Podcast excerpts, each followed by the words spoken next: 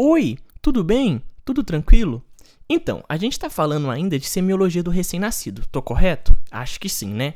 Então, hoje eu quero falar um pouquinho para você sobre exame físico cardiovascular. Então, a gente vai falar hoje sobre o exame cardiovascular. Meu nome é Lucas e esse é o Consegue Me Explicar. Antes de mais nada, eu sempre faço aqueles avisos de sempre para você me ajudar. Se você não segue o Consegue Me Explicar ainda aqui no Spotify e no Castbox, por favor, cogite seguir, clicando nesse botãozinho de seguir aqui no Spotify ou no Castbox, principalmente no Spotify, você vai estar tá recebendo todo domingo três novos episódios do Consegue Explicar. Sim, todo domingo saem três novos episódios aqui do podcast. Tranquilo? E você vai ser notificado se você for um seguidor do Consegue Me Explicar aqui no Spotify ou no Cashbox. Além disso, se você tiver interesse, siga o Consegue Me Explicar lá no Instagram. O Instagram do Consegue Me Explicar é arroba consegue me explicar underline. Arroba consegue me explicar underline. Beleza? Tranquilo. Então, quando a gente falar do exame cardiovascular, a gente vai estar tá falando do quê? Do coraçãozinho do nosso recém-nascido. Isso mesmo. O que, que a gente vai avaliar na inspeção? Inspeção a gente vai precisar do quê? Dos nossos olhos. Concorda comigo? Claro, isso é básico. Então a gente vai avaliar se o nosso recém-nascido tem alguma cianose. Como é que tá o padrão respiratório desse recém-nascido? Ele tá taquipneico? Tá dispneico? Ele tá tendo batimento de asa de nariz? A gente tem que observar isso tudo. Taquipneico é que ele tá respirando menos do que devia é, tá respirando mais que devia, com muitas incursões respiratórias, perdão. Brad Pineca tá, é, tá tendo poucas incursões respiratórias por minuto em relação ao normal. Você tá com dispneia, dificuldade respiratória, e se tá tendo batimento de asa do nariz. A gente tem que ficar atento a tudo isso em relação ao padrão respiratório. Outra coisa que é importante a gente olhar: o abaulamento precordial. Tem algum aba abaulamento precordial? Isso é importante.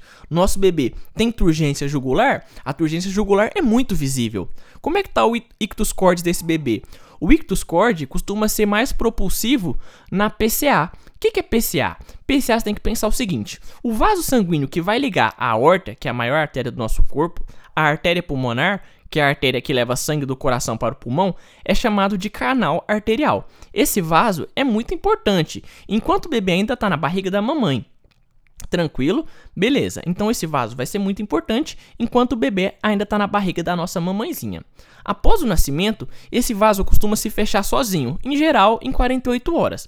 Quando esse vaso não se fecha sozinho, nós chamamos de persistência do canal arterial.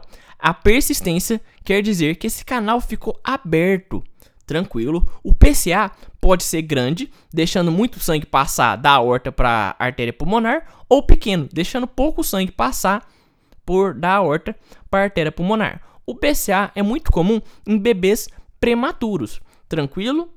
Beleza. Tem tratamento para PCA? Claro que tem. O tratamento no, do PCA é o seguinte: o bebê prematuro, durante a internação na UTI neonatal, ele pode ser tratado com medicação especial, que pode ajudar nesse fechamento do PCA.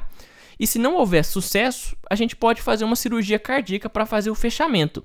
Nos outros casos, praticamente todo paciente pode ser tratado pelo cateterismo cardíaco, exceto bebês muito pequenininhos com PCA muito grande. Então, um bebê muito prematuro com PCA muito grande, a gente tem que ter um cuidado. No cateterismo, a gente vai pegar um catéter, que é um tubinho flexível, e ele vai ser levado até o coração, entrando por uma veia e uma artéria da perna. E uma pequena peça, que é uma prótese, vai ser colocada para fechar esse PCA. É um procedimento muito tranquilo e que geralmente o paciente tem alta no hospital no dia seguinte. Lucas, você falou tanto que eu fiquei até confuso. Então, pera. Falou de PCA? Tem que pensar em quê? Um problema cardíaco. O PCA vai estar tá relacionado a, então ao ictus cord. O ictus cord ele vai estar tá mais propulsivo no PCA. O que, que, é o PCA? A gente vai ter o vaso sanguíneo que vai ligar a aorta, que, vai, que é aquela artéria grandona no nosso corpo, a artéria pulmonar. A artéria que leva o sangue do coração para o pulmão. Esse vaso sanguíneo que liga a aorta à artéria pulmonar é chamado de canal arterial. O canal arterial é a ponte que liga a aorta à artéria pulmonar. O canal arterial é a ponte que liga a aorta ao canal arterial. Esse vaso é muito importante quando o bebê está na barriga da mamãe. Então, quando o bebê está na barriga da mamãe, o canal arterial é show, é benéfico para o nosso bebê. Após o nascimento, esse canal costuma se fechar sozinho em até 48 horas. Quando esse vaso não se fecha, a gente vai chamar de quê? De persistência do canal arterial. Ou seja, a gente ainda vai ter a ponte que liga a aorta à artéria pulmonar. E essa persistência quer dizer o quê? Que esse canal continua aberto. Então, ou seja, continua saindo sangue da aorta para a artéria pulmonar. A gente vai estar tá trazendo sangue de um para o outro. A gente vai estar tá colocando sangue da aorta no pulmão. O PCA ele pode ser grande, o que vai deixar muito sangue passar da aorta para a artéria pulmonar, ou pequenininho, deixando pouco, tempo, pouco sangue passar. O PCA é mais comum em bebês prematuros. O ictus cortis do bebê fica mais proeminente quando o paciente tem PCA, quando ele tem persistência do canal arterial. O canal arterial é a ponte que liga a aorta à artéria pulmonar. Ele é muito importante quando o bebê está na barriga da mamãe. Após o nascimento, ele costuma se fechar em 48 horas. Quando esse vaso não se fecha, a gente dá o nome de persistência do canal arterial.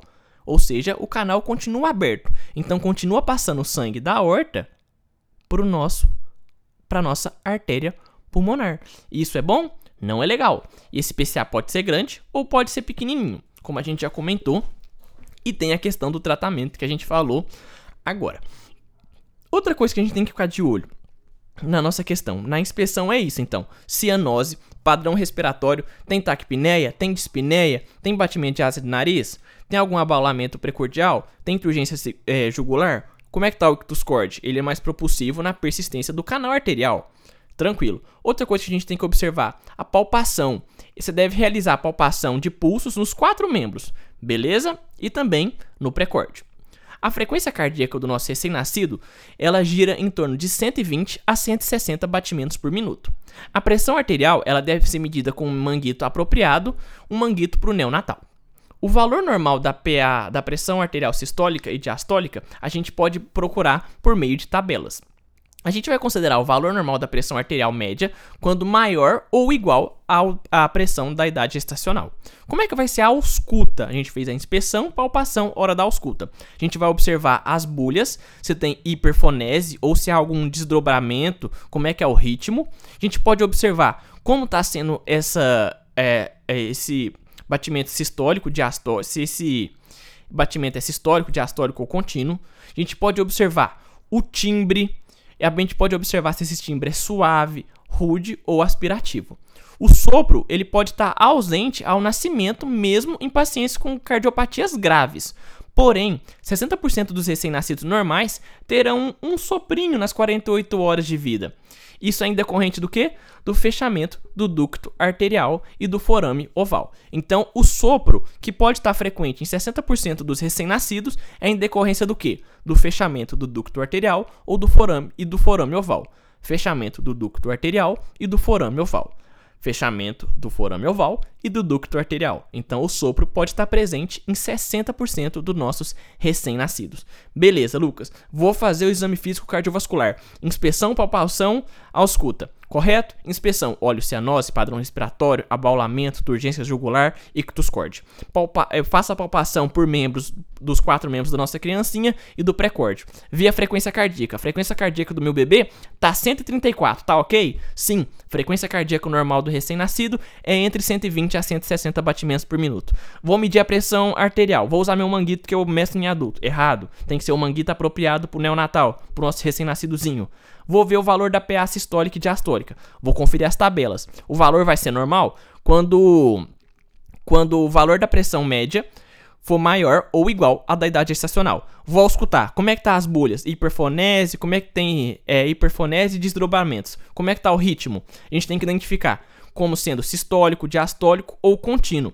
E quanto ao timbre, a gente tem que observar se é rude, suave ou aspirativo. E o sopro pode estar presente ou pode estar ausente em caso de, mesmo em caso de cardiopatias graves, sendo que 60% dos recém-nascidos normais terão sopros nas 48 horas de vida. Por quê? Por conta do fechamento do ducto arterial e do forame oval. Perdi o ar, né? Você viu?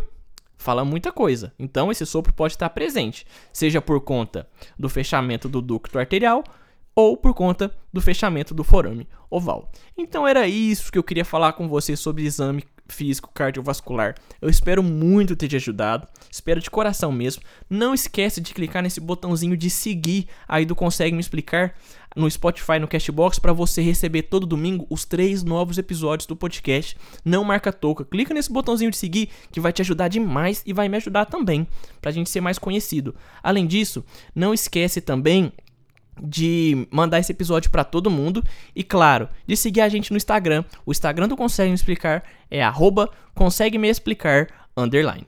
Beleza? Tranquilo? Muito obrigado. Fique bem. Estamos juntos nessa batalha. Um beijo. Valeu. Falou e fui.